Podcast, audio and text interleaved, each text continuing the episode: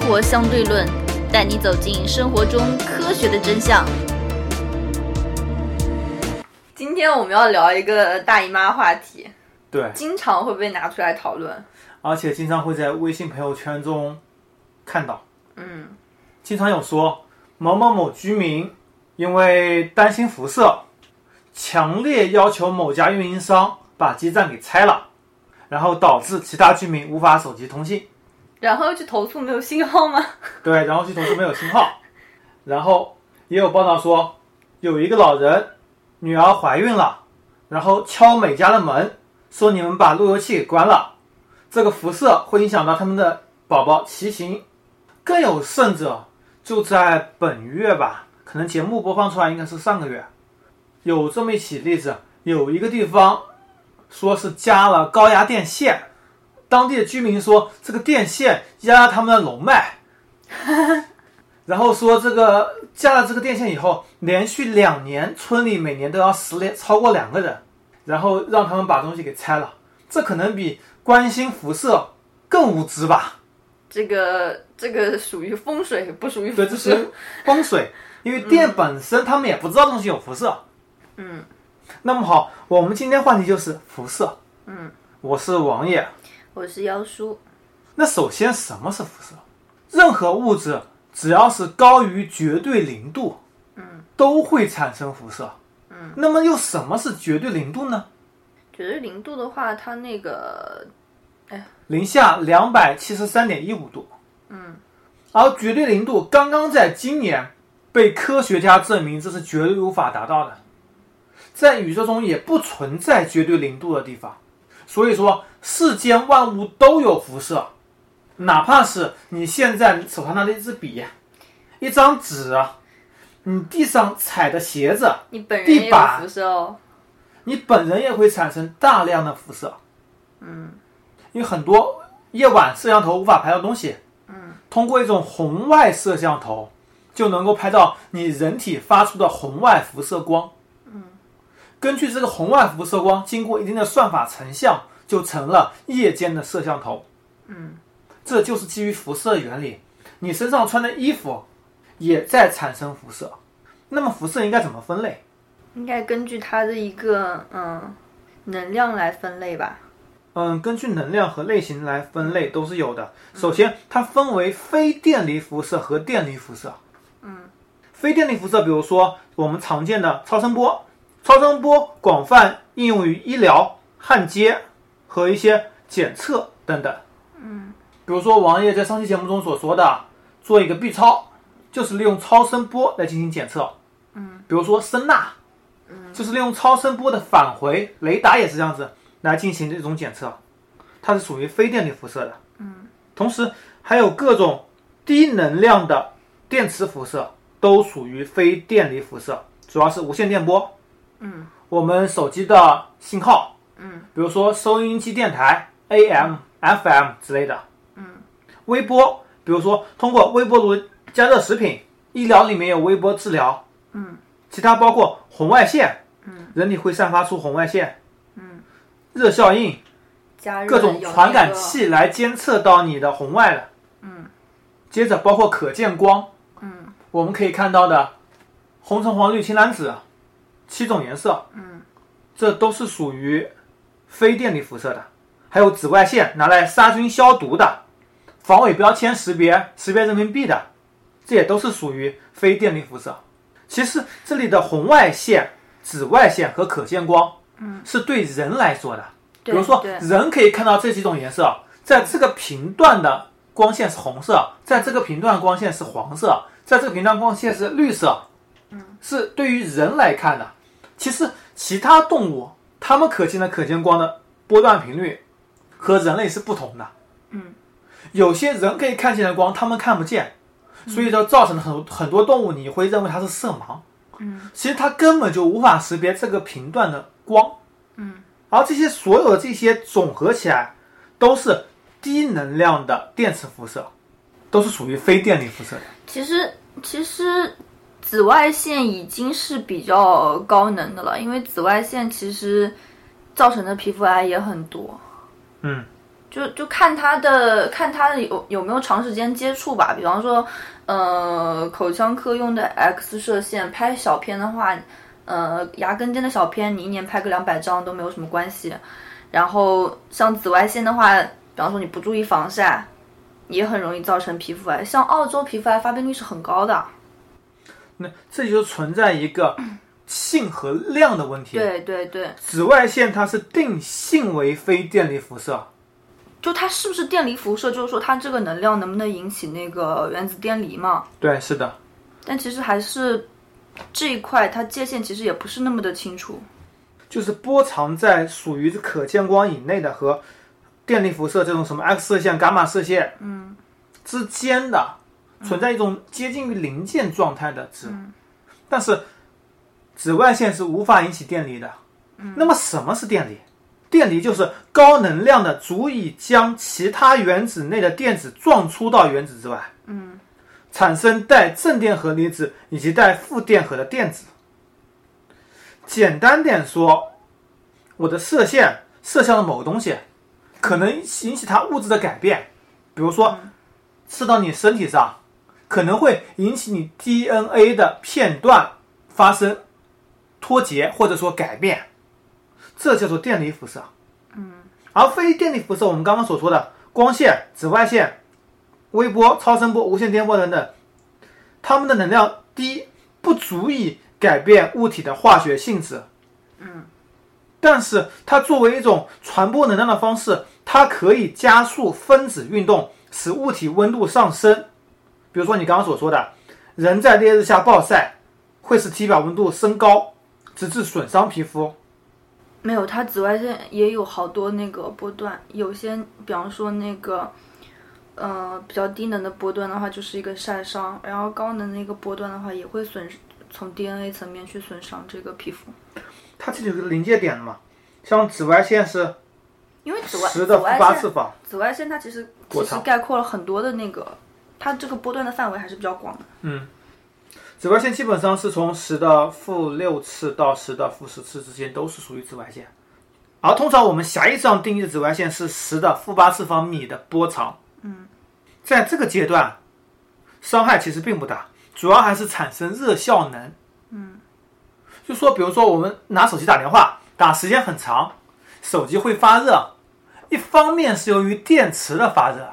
嗯是由于其中元器件的发热，还有一部分的确是因为这些所谓的电磁辐射引起的热效应。你要说电磁辐射最大的应该是电磁炉吧？对，电磁炉、微波炉嘛， 对通啊过，这东西来加热食物嘛，对啊这是典型的一个电磁的热效应的表现。对啊，而电磁辐射根据能量划分，可以划分为高能量电磁辐射和低能量电磁辐射。嗯，它们携带能量主要是取决于其频率的高低，频率越高，能量就越大。同时，无论是电磁辐射和电离辐射，都会存在感应电流。嗯，我们周围充斥着各种各样的电器。低频的电磁辐射可以在人体中感应出环流的电流，这个电流强度取决于外界磁场的强度。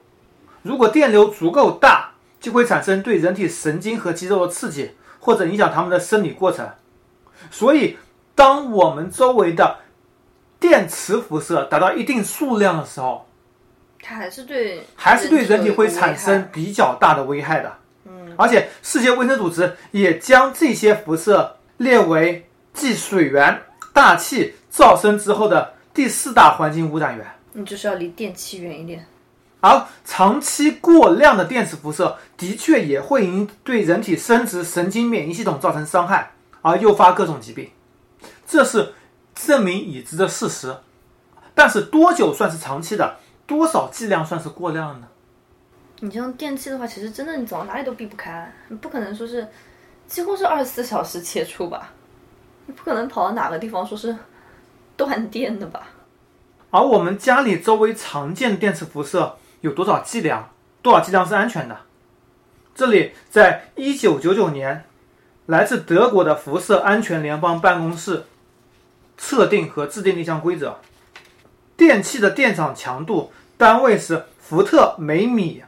或者是牛顿每库仑，这两个是等同的。嗯，我们所常见的在距离电器三十厘米情况下有多少辐射？首先，立体声收音机是一百八十伏特每米，电熨斗是一百二十，嗯，冰箱是一百二十，搅拌器是一百，烤面包机电吹风是八十，彩电、咖啡机是六十，吸尘器是五十，电炉是八，电灯泡为五。而目前我们标准限值是你只要不超过五千就是安全的。那所以电器其实随便用。换算一下，就说你离它三十厘米，电冰箱有四十台，或者说你把什么所有东西加在一起，你家里无论如何都不会超过一千，更别说五千这个安全值了。一千还是蛮容易超过的，但是近三十厘米之内超过一千好像还是蛮难的。但是你要在三十厘米之内啊，对啊，而且这个衰减是非常厉害的。嗯，刚刚我们所说到的是电场强度，还有一个单位叫做磁感应强度，单位是特斯拉，写作 T。嗯，同样也是来自于德国辐射安全联邦办公室在一九九九年的标准，它也测定了刚刚那些电器在距离三厘米、三十厘米和一米的磁感应强度。嗯，单位是 mu t，也就是微 t，微特斯拉的意思。嗯，以电吹风为例，在三厘米距离，大约是六到两千微特斯拉，已经降低到零点零一到七微特斯拉，而在一米的距离已经降低到零点零一到零点零三微特斯拉。所以，当你的距离逐渐拉大的时候，它这个损耗是非常非常厉害的。嗯再举个简单例子，真空吸尘器在三厘米的时候是两百到八百微特斯拉，三十厘米为二到二十微特斯拉，一米距离的时候只有零点一三到二微特斯拉的场强了。就说三厘米跟一米距离场强可能相差几百上千倍。嗯，它这个衰减还是比较大的。对，呃，我一个朋友之前是在某个通讯研究所的，嗯，他那边辐射基站，嗯，他有自己的标准，嗯，他当时说有一个两万三千 dBi 的一个天线，嗯当时让他们测试，啊嗯，要求在一米之内测试多少的这个场强，嗯，他们所有人都跑了，只要跑到三米之外，对人体就基本没有损害，但是在一米之内，这危害就非常非常大，因为这个损耗一米跟三米是上千倍甚至上万倍的差距，你离辐射源在三厘米和一米的时候，基本上是以十万倍级别的差距了。对于电场强度跟磁感应强度来说，衰减都非常的厉害。所以其实平时还是蛮难接触到说长时间大量的暴露在一个呃会对人体有害的电磁辐射的环境下。对，除非你是在某种特殊的机器很近的地方，或者是在某种特定的实验室中。哎，那我们平时手机不离手，然后什么放在枕头边上睡也是没有关系的。这个就有一点点关系了。嗯，你说没有关系，这是不可能的。 所有说手机辐射对人体没有影响，都是在扯淡。嗯，但是手机这个电磁辐射其实信号很低，只有在通话接通的瞬间才会比较高。嗯，在通话接通瞬间来说，对人体也是安全值。但是你如果长时间的通话或者长时间的接通电话，而且是离大脑这么近的情况下，肯定是有影响的。不光是热感应效应的影响，嗯所以手机通话，个人还是建议通过蓝牙或者是有线耳机的方式耳，机，免提，尤其是在接通瞬间的时候，尽量离身体、离头部远一点。说明还是要注意一下。而所谓的那种基站，嗯，离你几百米远，对啊你，瞎担心啥？对啊，只要不是在家门口，在家门口也没有关系，在家只门要口超过二十米就没有关系。嗯其实，在古地上有非常多的研究，比如说很多电磁辐射对健康的广泛担忧，嗯，还有国际各种电磁场的项目嗯对怀孕的影响，包括引起白内障，嗯包括引发癌症，或者说电磁场的超敏感性引起的这种情绪低落，这都是未来研究的一个重点。很多东西都是没有一个有研究结果出来的，但是有研究结果的表示，嗯，我们在环境中许多因素都可以产生生物效应，嗯，比如说你喝的水，你呼吸的空气，你吸的烟、喝吸的雾霾，嗯，都会影响一些效应。你无法区别你这个病变是由你喝的水引起的，你吃的食物引起的，或者说你在环境中的辐射引起的，这都无法证明、证真或者证伪的。就很多原因都有，对，有可能有可能是是在各种方面综合作对，用有下可能是产一起生的作原用因，的比如说白内障和癌症。嗯，在很多低频的环境下，外部电场和磁场会对人体身体内部产生微弱的感应电流，这都是正常的。而这种电流是人体根本就不会发觉和感应不到的。就比如说，去年我们探测出了引力波，引力波当时测量臂是可以测量到十的负二十三次方的，结果出来引力波是十的负二十二次方级别的，就能测到。在这种数量级下，人体是不会有任何感觉的。你说引力波也有辐射，会不会对人体产生什么感觉，产生什么影响？理论上是会的，会使人的身高变低，但是变低的级别可能是十的负二十几次方米，你感觉到吗？射频电磁场的效应对人主要还是个加热效应，毫无疑问，在高强度电磁场下暴露对人体会有健康伤害，哪怕是短时间暴露。但目前大众所担心的可以导致剧烈生理反应的电磁场下的暴露，主要集中在低于对身体产生长期影响的标准。就我们现实生活中，其实不要去，呃，不要去靠近一些那个什么，高辐射源，就只要不要去靠近一些雷达，然后那个呃广播天线，还有一些那个变手电机站手机基站，变手机上也没有什么太大影响。然后还有一些变电站啊这些东西，就没有什么太大影响。还有在我们日常生活中常见的电磁炉、微波炉、手机、无线电话、但是电磁炉的辐射不是都是加热锅了吗？跟人有什么关系？对，电磁炉辐射是加热锅，但是会有一点辐射，嗯，被人体吸收，你也会发热。但是你要知道，这个衰变是太厉害了，你离它三厘米和离它三十厘米就是几百倍的差距，对啊，你又不守着锅。你又不手直接摸在 锅上，有什么关系啊？微波炉也是，你不可能微波炉一直站在微波炉旁吧？你至少要到处走动，干些其他事情吧。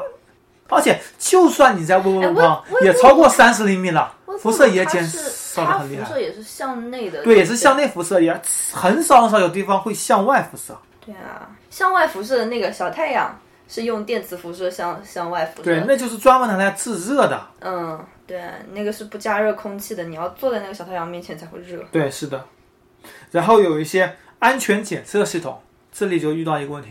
之前那个成都双流机场有遇到安检设备用 X 射线射人的，然后在网上引起了轩然大波。哇，那我们怎么知道它用的是什么？一般来说都是不会用这种电力辐射的，嗯，但是在双流的确安检机都是用了电力辐射，而且没有明确标识表示它用电力辐射。安检机，对，就过行李的那个，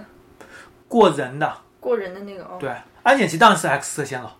过人的一般是用什么？ 过人的一般是用电磁波，啊嗯只要检测到有金属物质就可以了。嗯，其他包括电车、有轨电车、电动汽车、电视机、收音机这种，我们之前已经说到了，在一定的剂量上面会产生危害，但是在日常生活中根本不可能达到这种剂量。嗯，哪怕你就算是在家电卖场、苏宁国美里面，嗯，你也不可能离这个家电那么近，苏宁卖场又没有通电。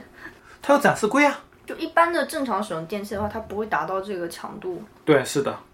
所以在日常生活中的磁场需要注意，但是并没有这么恐怖。嗯，其实日常的话还是就注意一些那些站啊，还有就是，呃，手机在打电话的时候，嗯，如何收听我们的节目呢？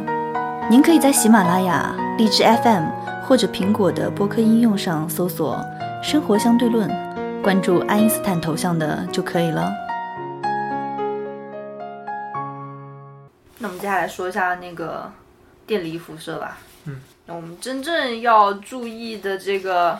辐哦，射真正是电离辐射啦。嗯，就来了。嗯，真正要注意的电离这个辐射哪怕剂量非常微小，嗯也会对人体产生伤害。而且是比较大的伤害。对，首先这个伤害非常微小，有伤害是可以肯定的，但是在宇宙这个大环境下，宇宙有自己的背景辐射，而且每一个地方背景辐射跟地球自己散发出来辐射剂量都是不同的。在自然条件下，人体一年接受到的背景辐射量，全球平均为二点四毫西弗。嗯，西弗是它的辐射剂量的单位。嗯，而在不同地区略有差别。比如说北美大约是三毫西弗，澳大利亚只有一点五毫西弗，中国大约是三点一毫西弗。这主要也是根据自然条件下，包括我国的最近几十年的重工业化、大量采矿、采煤、采地下水是有关系的。中国还是比较高的。而这个三点一毫西弗是个什么概念呢？首先，这里有一个数字叫做半致死量，嗯，能够让人死亡的量在三千到五千毫西弗，也就是三到五西弗的时候，会有百分之五十的人死亡。那这个背景辐射一年三毫西弗，可以可以可以照一千年。对，理论上是可以照一千年，嗯，但是在人一辈子，我按照八十年算好了，嗯，也差不多需要两百五十毫西弗的样子。两百五十毫西弗好像很容易就照到了。这是在背景辐射的情况下。就我们日常生活中会比较容易接触到的一些，这个放射性是对人体有伤害的，剂量越大伤害越大，没有安全值，不能说一定剂量的辐射，电离辐射对人体有益。对于癌症等疾病而言，辐射伤害是累积性的。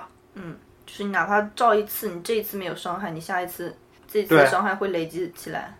涉及辐射伤害的设施或者环境安全标准中，普通人一年接受的额外的辐射不能超过五毫西弗，专业人员不能超过五十毫西弗，五年总和不能超过一百毫西弗。嗯，也就是除了比如说背景辐射是三点一，你人一年不能再超过五，对于一般人来说，总和不能超过，就算一个比较宽松的数数好了，不能超过十好了。嗯，也比较容易让人能够接受。等一下，我们就以十的标准来跟大家说。然后人在短期内接受辐射超过一百毫西弗上，就可能引发放射性病，比如说淋巴细胞、白细胞减少、恶心、呕吐、高烧等。短时间内接受到三千到四千毫西弗的时候，三十日内的死亡率为百分之五十；六千到七千毫西弗的时候，死亡率为百分之九十九点九；当到一万毫西弗的时候，全死亡，基本上没有人能够幸免。所以说的还是比较恐怖的。对，那我们来看看平时我们经常接受到的辐射剂量是多少？你的手足骨密度 X 光射线检查大约是零点零零一毫西弗，也就是一微西弗，千分之一毫西弗的样子。嗯，口腔则是五到十的微西弗，四肢 X 射线则是零点零一毫西弗，也就是十微西弗左右。做一次胸透 X 光射线，差不多应该是在零点零二到零点一微西弗的样子。接着，因为它这个它这个呃，比方说做什么检查，它比方说跟那个面积，比方说手足，它那个面积比较小，那它可能受到的这个辐射就比较小。对，是的，像胸腹部面积比较大，那它那个接受的这个辐射就比较大。嗯。接着有一点比较致命的，就是坐飞机。嗯，比如说你坐那个十个小时的飞行，从东京飞到纽约，或者是从你北京飞到纽约，嗯，乘一个来回，差不多有零点二微西弗的辐射剂量，相当于拍了上百次的 X 光射线。那那坐经常坐那个飞机的人还是比较危这险。主要原因是因为你在宇宙高空中大气层稀薄，没有把宇宙背景射线给过滤掉，来自宇宙的辐射。接着，腹部和骨部的 X 光射线，因为面积非常大，对，可能会到零点五到零点六微西弗的剂量。平均每天抽三十支烟，一年差不多应该是一点二微西弗的样子。等等等于是半年的那个宇宙背景辐射了。对，胸部低剂量的 CT 筛查有一点五一次哦，所以 CT 它的辐射是头部非常 CT 大一的次是二哦，所以这就是我为什么之前我做结石手术的时候我拒绝了 CT 检查。如果检查能在 CT 中和核磁共振中选，必须选核磁共振。嗯，而如果你当做一次胸部的 CT 检查时候，你辐射剂量已经超过了人一年能接受的辐射剂量，它为六点九微西弗。它这里好像没有写口腔 CT，但是我上次做完口腔 CT 之后回去马上，嗯它这里没有写，但我上次做完它那个口腔 CT 之后回去马上就发烧，当天头晕。嗯，因为它它做的时间还是比较长的，啊、有有可能辐射剂量是比较大，非常大，有可能超过五了。肯定超过了。最那个机器开动应该是超过一分钟了。你做一次全身 CT 有十到二十，非常哦，恐怖。现在非常流行，包括很多的公众号在推广的 PET CT 检查，它确实在早期发现一些，呃，比方说触诊检查不到的一些癌细胞，预防早期的癌症，它效果是很好的。但它同时做这个检查的辐射也是非常大的。我们接着说，嗯，十微西弗是日本原子力安全委员会所制定的室内避难的辐射剂量，也就主要原因是六年前那次日本大地震引起的福岛核电站泄露的一个值。嗯，接受一百毫西弗已经证明是对人体健康有明显有害的辐射剂量的极限了。嗯，福岛第一核电站事故现场人员暂定的辐射剂量上限是两百五十毫西弗，它的影响是白细胞减少。当人体接受到五百毫西弗的情况下，淋巴细胞即会减少，一千则会出现很多很严重的辐射症状，比如说恶心、呕吐、晶状体浑浊；两千则会出现细胞组织损坏、体内出血、脱毛脱发，死亡率为百分之五。两千以上我们也说了。就基本上，就是说我们开始所说的电磁辐射是有危险的，嗯，但是辐射剂量很难达到危险程度。对但是哪怕你再大的电磁辐射，可能跟电力辐射来比，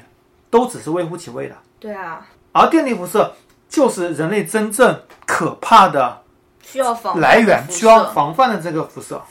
我们平时的辐射源好像比较接触比较多的还是安检啊，然后再就是医疗啊，呃，然后就坐飞机嗯，对。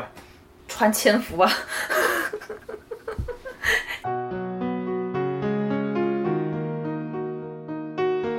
如何关注我们呢？您可以加入 QQ 群四三九九五幺七幺零，关注公众号“生活相对论 ”TLR，关注网站 E eduxdl 点 com。